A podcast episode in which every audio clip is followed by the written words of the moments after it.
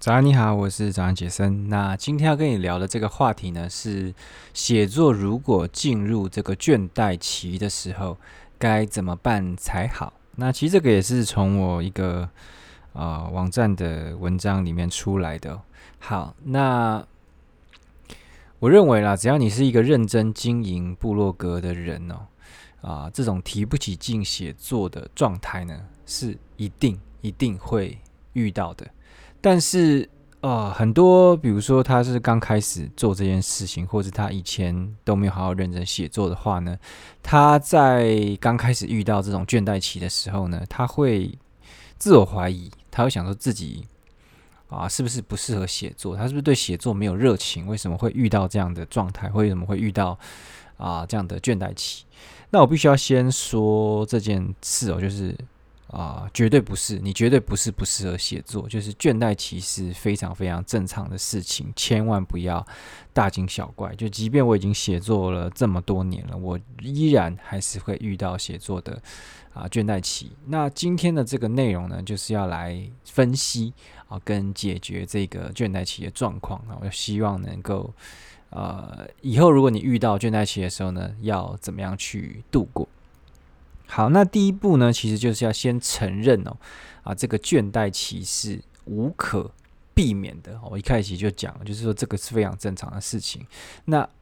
无论你现在认为自己多有动力、多自律，我跟你保证，总有一天啊，这个倦怠期会袭来。那袭来的时候呢，你可能就会啊，像一滩烂泥，你就会除了滑手机啊、看电视啊，其他什么都。不想做，那其实这在我自己创作的过程中呢，一再一再重复的上演哦。那我必须说，就是现在这种状态出现的频率跟几率已经越来越低了。就是我很少会有那种哦，完全什么都不想做。但是啊，这是慢慢练习来的。我觉得认为刚开始的时候呢，其实这种状态还蛮常容蛮常容易出现的。那这个就是。啊，一阵一阵的，就是你刚，尤其是刚开始创作的时候，你有时候会觉得自己啊文思泉涌啊，好像可以写一整天 non stop，但有时候你就会觉得啊，你连坐在这个电脑桌前面哦，这个勇气你都没有，因为你就会觉得啊，你坐上去会面对很大的压力，好像什么都不想做，然后你会自己觉得好像，我根本没有那么喜欢写作这件事情，但是还是一样再重复提醒一次，就是这是啊。一百趴正常的，那到底要怎么办？就是其实我认为你坦然去接受自己会有倦怠期哦，它对你的影响就会越来越小，因为你把这个镜头拉远来看呢，其实你一天没有写作，一天没有创作，对你这整个创作的人生哦。其实影响是非常非常小的，所以可怕的从来就不是你那一天没有写作，而是你那一天没有写作所引发出来后来的一些事情，比如说你的自我怀疑啊，你的自信的崩解啊，或是这种我连续没日没夜的黑暗期，真的很容易这样，就是你一开始崩了，然后啊，你就开始进入一个啊，你每天都没什么劲的那种感觉。那我认为这个状态还蛮恐怖的。那如果你没有经历过那个循环，你可能就看不见说哦，未来你还会再爬起来。所以你刚开始遇到这个状态的时候，可能你就会啊，你就死了，然后你就从此就不再写作了。所以我认为面对写作倦怠期呢，要像这个圣严法师说的啊，你要接受它，面对它。那接下来有什么？处理它跟放下它。那其实第一第一 part 呢，就在讲说怎么接受它嘛。那接下来我再慢慢讲说要怎么处理跟放下。那第一个做法呢，啊、是刻意休息。那这刻意休息呢，有一个前提啊，就是你没有在日更的情况下，因为啊、我当时在写这篇内容的时候呢，其实正在进行一个九十天的啊不间断日更，就是每一天都发布一篇部落格的文章。好，那回到本体啊，就是刻意休息。那当你意识到自己就是完全提不起劲来写作的时候呢，你必须要先很仔细的观察哦，自己到底是哪一个状态不对，因为会让一个人他写作状态不佳是有非常非常多种可能的，哦，像是你可能是没有睡饱，或是你吃太多垃圾食物，像有时候我会吃很多啊，这个 麦当劳啊、炸鸡啊什么的。那或是你跟你的啊、男女朋友吵架，或者是你太久没有做运动，特别是有氧运动，那你可能会觉得哇，这些东西听起来好像都八竿子打不着嘛。其实这些东西都大大会影响你的啊、写作的状态哦。那所以你要做的是什么？如果你不希望自己遇到这个倦怠期，你要做的其实就是去让你的生活尽可能的啊简单一点、规律一点。那不要有太多奇怪的事情会发生，比如说突然哪一天要熬夜，或是哪一天去吃吃这种大餐哦。我认为偶尔当然是要吃大餐啦，但是如果你太常吃大餐，你就会。因为你的血糖如果不稳定的话呢，其实你的这个身心状态就会不稳定。所以，呃，如果你要保持一个好的一个啊创作状态的话呢，其实这些就是你的对你自己身心的控制是非常非常重要的。那如果就已经这个当下就已经发生了嘛，你你这些都是过去的事情，你不可能说我昨天没睡觉，所以我怎么样？所以这些都已经发生的话，你要怎么去？啊，调整了呢。我认为有很多可以做的仪式哦，比如说你可以快速睡一个十五分钟的觉。我以前很常做这件事情，就是，呃，因为因为你要写作的时候，其实很需要，嗯，你要专注啊，你要去想一些啊事情的逻辑，你要去架构一篇文章。那这个都专注呢，如果你在啊，就是觉得累累的、疲累疲累，想也想睡的时候呢，这件事情很难做好的，所以。你快速去睡个十五分钟，不要长，就是十到十五分钟的这种啊、快速的短午觉。那起来之后呢，其实你就会觉得焕然一新哦。你甚至本来的很糟的状态可能都跑掉了。那还有很多其他的方式啊，比如说像是冲个澡啊，或者是泡杯饮料啊，或者是啊你去外面散散步，去公园放空等等。我觉得这些都是可以帮助你找回状态的一些方式哦。那这些都是你可以自己去建立的仪式，那就是，比如说哦，你每次你遇到某一个状态的时候，你就做某一件事，你就发现，哎，哦，它有帮帮帮助你去找回那个状态，那你未来你就知道说，哦，OK，那这个仪式是在这个状态的时候可以用的。那像我自己很以前啦，很常找回这个写作状态，会是我会去冲杯啊咖啡，那通常是有糖的咖啡，但我现在就。呃，我改了，我现在基本上是冲这个就维他命 C 水，然后这个维他命 C 水就是一个这种一个怎么讲，像有点像药片这样子，然后丢到水它就一直发泡发泡发泡，然后喝维他命 C 呢，你喝完也会觉得好像精神状态特别好，所以啊，现在我是这样，但是我觉得就是我现在其实很少会怎么讲进不去写作状态，我好像变成随时都可以进去，但是就是这个这个就是。嗯，可能是因为比较长久时间都从一直在做这件事情，所以你那个进去的状态阻力会越来越小。好，那如果你上面那些事情、那些仪式哦，你都已经做了啊，比如说你都已经睡了觉啊，去冲了澡、去散步，什么都做了，还是没办法的话呢？其实这个就叫做无可避免的哦倦怠期。那其实面对这类型的倦怠期呢，我认为最好的方法就是叫做刻意休息。啊，近年很流行叫做刻意练习嘛，但是我这边讲的是啊，刻意休息，就是允许啊自己当天不要写作，那这个叫做呃。给自己一个休息的权利啦，就是你当天不写作，不是因为你状态不好，不是因为怎么样，是你告诉你自己哦，我今天要休息一天，所以你安排了一个这个休息的行程。那我认为每一次只要你这样刻意去安排自己休息一天呢，啊，你隔天就会很期待自己可以回来写这样子。好，那第二个方法呢，叫做挑软柿子吃，特别是如果你在啊日更的状态中的时候。你就很适合用这个方法，叫做挑软柿子吃。那其实日更虽然听起来很难，但是其实你如果每一天都在写，会啊、比较容易养成这个写作的习惯。然后你其实被倦怠期攻击的机会反而会比较低，那个是不一样的感觉。那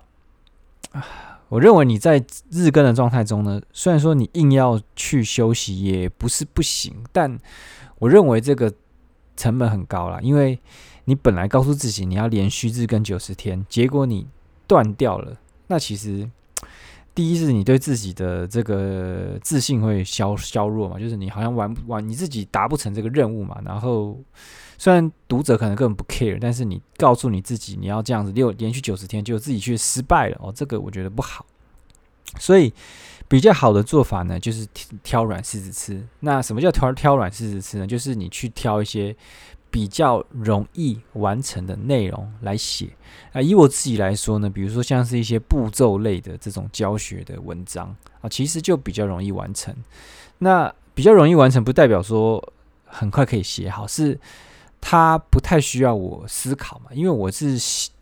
教一些我已经知道的哦东西，我只是把它变成文字，那我只是把它变成啊一些步骤。那通常做这种东西的时候呢，我甚至可以一边听中文歌啊，一边去完成一篇教学的文章。那所以就是这个这边的原则，就是你可以去挑一些。哦，你自己感觉不用费太多力气就能完成的文章，比如说你可以去啊、抓一些国外的文章，然后翻译，然后加一些自己的想法，然后或是去整理一些你常常用的工具啊，或是去整理一些家具啊、精选啊这种，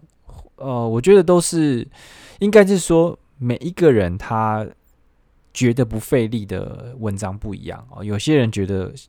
去写步骤类的教学文很累啊，有些人觉得要花。啊、要去写一些找自己想法的东西很累，所以不一样。所以你要找到自己觉得很轻松的那些类型。那特别在这种啊倦怠期来的时候呢，啊，你就可以挑这种比较你认为比较好写的内容来写。那这样子就可以让你依然是完成日更哦，但是你在倦怠期的时候不会太痛苦。好，那最后一个就是这个两天法则。那两天法则其实我应该之前的集数也有介绍过。那我自己是在一个这个生，就是在常常在谈这个生产力的 YouTube 叫 Matt D'Avella，他里面提到这个两天法则，但是我不确定他是不是一个原创者啦，因为好像这个东西是可能是别人原创的。但是法则非常简单哦，它的原则就是你永远不要让自己。啊，连续失败两天啊！举例来说，你的目标如果是天天写作的话，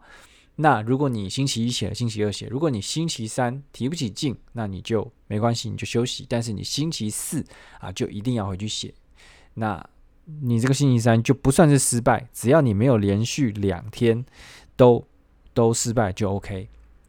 那这个就是两天法则啊，那你可以套用在任何事情上，比如说你去健身房啊，你你去运动，或是你去啊吃减肥餐都一样，你可以运用这个两连续法则啊，两天法则。那我自己是很喜欢这个法则，因为它非常好记，然后非常简单，也不需要任何其他的工具，你用脑子啊，你就可以把它记起来。我认为任何的这种有关于习惯的法则呢，都一定要这样子，非常简单，非常啊。非常好用了，因为很多目目标管理的工具哦，有时候太繁琐跟太梦幻。比如说用 Notion 弄那种啊一些有的没的，弄得很复杂，你有时候根本连打开 Notion 都懒。那其实你要考虑到，其实人人天生就是一个好吃懒惰的动物。因为好，就不要讲太多了，反正就是人他没有必要一定要去劳动嘛。其实人他的生存本能就是，我就躺在那。有的吃有的住就好了嘛。其实没有，你的基因本身是没有必要劳动的，你 基因本身只有要填饱自己，然后去繁殖而已。好，所以这个我认为这两天法则呢是非常非常贴切的。那那其实它就就也包含了上一个这个叫做刻意休息的这个法则在里面了。那其实就是，当你知道你自己休息一天也没关系的时候呢，你就不会一直去啊、累积压力啊，你不会觉得说好像，因为有时候，呃，应该说我以前，比如说我都会记记录自己做一件事到底 stick 就是连续多少天了，然后啊、有时候连续越多天哦，你那个压力会越大，因为你就会觉得哇，我现在已经不能断了，那这个压力。但你当然是好的，也不是全然坏。但是你有时候你就会觉得压力越来越大，然后有时候一断哦，就很难回来，因为你就会觉得哇，我已经连续了十几二十天，就现在一段，我又要重新开始算，然后你就觉得我能不能再回去那十几二十天的状态？所以我认为这个就是两天法则，它可以啊让你去解开这个压力，但是你依旧会觉得自己还在那个状态中，一个很棒的法则。好，那今天内容其实就差不多这样了。我认为倦怠期呢，它真的不不是很可怕，就是你久了就会发现，应该说这种叫你经历过牛熊哦，就是 你经历过自己啊很好的状态，经历过自己不好很差的状态，你经历过很多次之后呢，你就会知道哇，这是非常正常的，就是上上下下，上上下下。那它不可怕，就是可怕在你没有把它辨认出来，然后你就会觉得说好像是自己的哪里有问题啊，或是有更深层的自信障碍这样子。那每一次你都从这种，你每一次从倦怠期啊爬出来之后呢，其实我都会觉得，就是 好像比状状态又会比上一次啊更好了。所以倦怠期绝对不是什么坏事哦，一定是啊还不错的。OK，那就祝大家呢永远都不要遇到倦怠期。好，那最近呢，因为啊，你会发现我这一集又没有放我的这个片头，因为我决定呢，哦，这 podcast 又要换名称了。那之后可能会有一整集来专门讲这件事为什么要换名称了。但是反正啊，之后呢，就是会换成一个叫做一个啊创作者的创业笔记啊。我也觉得这个是比较啊贴近我自己状态，然后也跟我内容比较符合的一个名称。好，那今天呢，终于要来念一下我这个五星评价喽。好，那就从最早开始哦。这个四月的时候有人留的，他说收获满满，谢谢你的分享，Cindy 九九 F。好，那好，太棒了，就是 有收获，真是太好了。好，那再来是这个五月十八号的早安，杰森万岁，内容扎实却很像在跟朋友聊天。从脸书追到 IG，现在要变成 Podcast 铁粉。啊，第一次的评论就推给杰森了，五星推推推推推推推，对了，新封面情境超有活力，好，非常感谢这个温迪鱼的一个留言哦。那其实我就是，我也不知道啦，我我也不知道我讲的，那因为我觉得我其实没有讲的很像在跟朋友聊天，但如果你觉得很像在跟朋友聊天，那就哦太好了哦，就是。我是我是的确觉得 p a r k a s 应该要再更啊随性一点，就是跟更像跟朋友聊天一点。但是我觉得如果要完全的，就是随性哦，我觉得制作的花的时间可能会更高。那因为我还有很多别的事情要做，所以可能还是没办法，就是完全随性了。好，还是要有一点稿子去去去去做。好，那再来是这个六月七号的啊，K K 二六五七五八，思路清晰，好上手的创作指引啊！从 FB 上得知杰森有在录 Podcast，初来乍到，受益匪浅。OK，好，因为我不知道为什么，好像很多人都他都会不知道我有 Podcast 啊，或者是不知道我有 YouTube。其实我也在这个社群应该都放的还蛮明显的，但是好啦，因为大家。其实也不会那么认真去研究别人，所以 好，那有这个受益匪浅，真的太好，非常开心。那我还会继续录，我基本上目前就是一周会出两集。那啊、呃，如果你喜欢呢，真是非常非常好，就这样喽。那今天内容就这样，那欢迎大家继续去留新的五星评价。那我尽量在每一集的时候啊去念一下，因为目前也没多少，所以如果我这集念太多呢，可能之后就没得念了。好，拜拜。